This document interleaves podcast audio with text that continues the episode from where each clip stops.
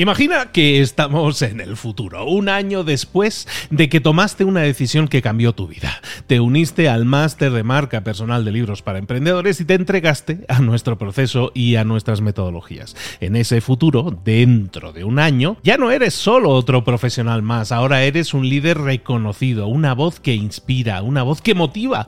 Tu marca personal brilla ahora con claridad y con propósito. ¿Recuerdas cómo sentías curiosidad y emoción al inscribirte al máster? ¿Recuerdas las dudas que desaparecieron a medida que avanzabas en el programa? Cada módulo, cada mentoría te acercó más a ese futuro de éxito que ya, ahora sí, ya tienes. Tus ganas, tu trabajo, tu energía te generaron ese resultado. El máster fue la brújula que te dijo hacia dónde redirigirlos para tener esos grandes resultados. Mira ahora todo lo que has logrado, un año después del máster. Tu red de contactos se ha expandido, tus ingresos han aumentado y lo más importante, te sientes ahora una persona realizada y segura en su camino. Impactas y transformas la vida de otros muchos. Has iniciado una cadena de favores que va a seguir creciendo cada vez más. Y apenas hace un año que iniciaste el máster. Abre los ojos, vuelve al presente y toma esa misma decisión que visualizaste ahora mismo. Visita librosparaemprendedores.net barra marca. Ese futuro te está esperando a ti. ¿Estás listo? ¿Estás lista para hacerlo realidad? Reserva tu entrevista conmigo directamente en librosparaemprendedores.net barra marca. Mentor 365. ¿Cómo convertirte en un experto rápidamente. Comenzamos.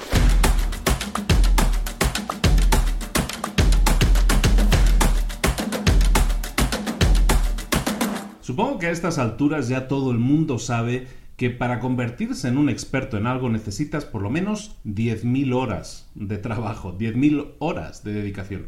¿De dónde viene eso? Mucha gente ya lo sabe, viene de un libro que se llama Outliers, es un libro de Malcolm Gladwell, en el que el autor nos presenta con una serie de estudios que demuestran que efectivamente, si quieres convertirte en un experto en algo, dominar perfectamente algo, una técnica, un conocimiento, necesitas dedicarle 10.000 horas, nada más y nada menos. Con lo cual, se puede decir que está en nuestras manos ser un experto en algo, que todos deberíamos ser expertos en algo.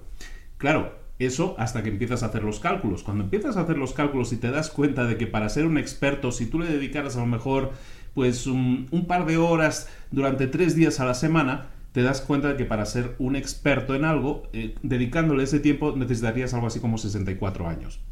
Y que aún si le dedicaras tiempo completo, imagínate que trabajaras 8 horas al día, 5 días a la semana para convertirte en un experto, sumar esas 10.000 horas te requeriría nada más y nada menos que de cinco años completos.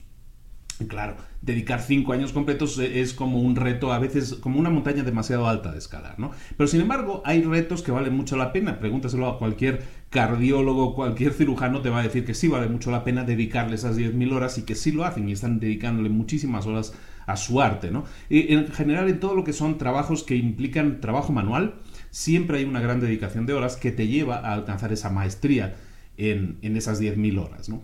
Pero, ¿qué pasa cuando nosotros no necesitamos ser un experto en algo? Nosotros, eh, eh, en general, eh, muchas veces estamos usando la palabra experto y muchas veces en temas de cursos online y, marketing online, mucha gente dice, conviértete el experto en algo. Yo mismo tengo programas al respecto, pero ¿qué pasa cuando tú no quieres ser un experto?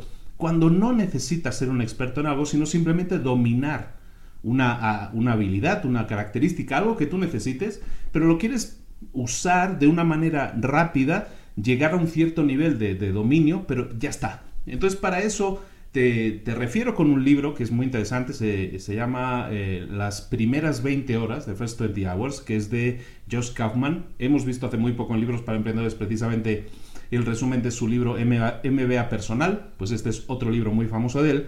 Y en las primeras 20 horas, lo que nos dice Kaufman es que debemos, o sea, que si queremos alcanzar una habilidad más o menos a un cierto nivel, lo podemos conseguir si le dedicamos 20 horas. Con 20 horas, el nivel de aprendizaje que se consigue en las primeras 20 horas, si es un aprendizaje concentrado, él nos da un framework, una, un, marco de trabajo muy interesante para conseguirlo, en esas primeras 20 horas podemos conseguir un subidón muy grande de conocimiento o de habilidad o de maestría, no maestría, pero sí de una habilidad suficiente como para realizar esa acción. Entonces, teniendo eso en cuenta, eh, es importante que, establezcamos esos niveles, ¿no? Alcanzar la maestría 10.000 horas, pero a lo mejor con las primeras 20 horas podemos tener suficiente para alcanzar un determinado nivel que para nosotros sea suficientemente interesante. Saber lo suficiente de algo como para poder utilizarlo en nuestro día a día. Y es que cuando nosotros buscamos adquirir una nueva habilidad, eh, hay que tener en cuenta algo muy importante, nos tiene que gustar, nos tiene que encantar, tiene que haber una atracción, nos tiene que motivar a hacerlo. ¿Por qué? En el libro Kaufman también nos habla de eso, nos dice que nos tenemos que dedicar a acciones que, nos, eh, que nos atraigan, que sean encantadoras, que tengan un cierto encanto para nosotros, porque si no, hasta las primeras 20 horas pueden ser insufribles. Si tú estés intentando aprender algo que realmente no te atrae, que no te llama, que es que tu jefe te ha obligado a hacerlo, pues eso te va a costar infinito. Pero si en cambio si te dicen, no, pues vamos a intentar aprender a tocar unas canciones facilitas a la guitarra o en el piano y todo eso, eso es algo que puedes conseguir en 20 horas. ¿De acuerdo? Entonces siempre busquemos hacer cosas que nos atraigan, que sumen, que nos hagan crecer en nuestras habilidades. ¿Cómo podemos detectar la diferencia de algo que nos guste y algo que no nos guste? Siempre en el resultado que buscamos. Cuando yo me preocupo en adquirir un nuevo conocimiento, siempre tengo que pensar en el resultado que quiero alcanzar. Ese resultado es algo que me atrae, es algo que me va a permitir crecer personalmente cuando el resultado que busco me gusta, me atrae, entonces esas 20 horas que a lo mejor son duras y son difíciles porque lo son, porque lo son, de aprender a la bicicleta, aprender a la bicicleta cuando ya sabes es muy fácil. Pero cuando no sabes es como muy difícil, esas primeras horas suelen ser difíciles, lo mismo nadar, lo mismo todo eso. Pero entonces busquemos algo que nos guste, que nos atraiga, y la tarea del día que te propongo es que, que vamos a enfocarnos en crecer. Lo, que te pido es que empieces a detectar tareas o cosas o habilidades que quieras añadir a tu arsenal, que quieras aprender, cosas que quieras aprender, pero busca cosas que te atraigan. Haz una lista de cosas que te gustaría estar aprendiendo ahora. A lo mejor es un idioma, a lo mejor es una habilidad, a lo mejor es un tipo de deporte, o a lo mejor es un baile, ¿no? Eh, lo que sea que te gustaría aprender, apúntalo en esa lista. Y entonces, la primera parte de la tarea del día del ejercicio que te propongo es que te visualices haciendo cada una de esas cosas, pero ya con una maestría, con un dominio, ¿no? Si te dices, es que quiero aprender a bailar salsa, pues que te visualices a ti mismo ya o a ti misma ya bailando salsa, ya sabiendo bailar salsa de una manera bastante eficiente. No te digo que seas un experto de clase mundial, pero que seas eficiente haciéndolo. Visualízate haciéndolo.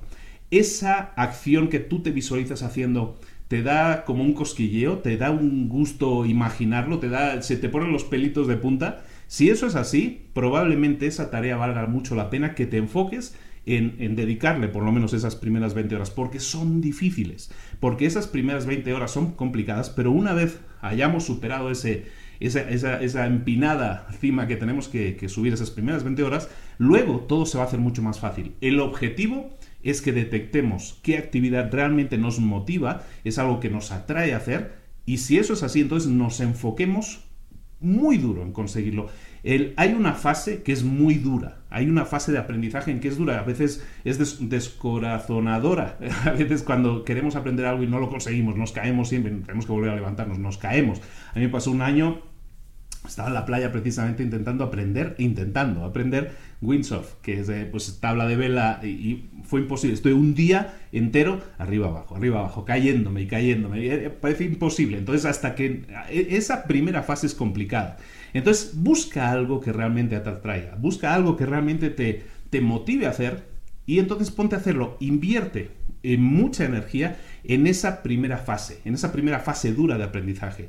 Lo que buscamos es acortar ese tiempo de aprendizaje primario lo más posible. Cuanto más lo acortemos, luego vamos a seguir aprendiendo, pero cuando ya hayamos pasado esa, esa fase más difícil, nuestro entrenamiento, nuestro aprendizaje, nuestro crecimiento va a ser mucho más disfrutable porque ya habremos pasado esa primera fase difícil, dura, eh, descorazonadora, y ya estamos en una fase en la que sí vamos a ir aprendiendo, a lo mejor no a un nivel tan rápido, pero vamos a ir disfrutando mucho más del proceso. Y eso, de eso es de lo que se trata, de que disfrutes del proceso. Está muy bien visualizar la meta, pero visualizar el proceso también como algo disfrutable es algo que deberíamos buscar todos, ya sea aprender un idioma, ya sea aprender un baile, ya sea aprender una nueva tecnología, ya sea aprender lo que sea, busca disfrutarlo, busca que el resultado te motive y de esa manera puedas pasar la brecha, la dificultad lo más rápido posible y te enfrentes a un aprendizaje con un crecimiento que a lo mejor no es exponencial, pero que sí va a ser disfrutable como un conocimiento que te va a gustar y que vas a disfrutar adquirir. Esto es Mentor 365, suscríbete. Aquí abajo, mm, vídeos todos los días, mm, contenidos, audios también todos los días. Si te suscribes, no te pierdes ninguno. De lunes a domingo contigo dándote información. Nos vemos mañana aquí a la misma hora. Un saludo de Luis Ramos. Hasta luego.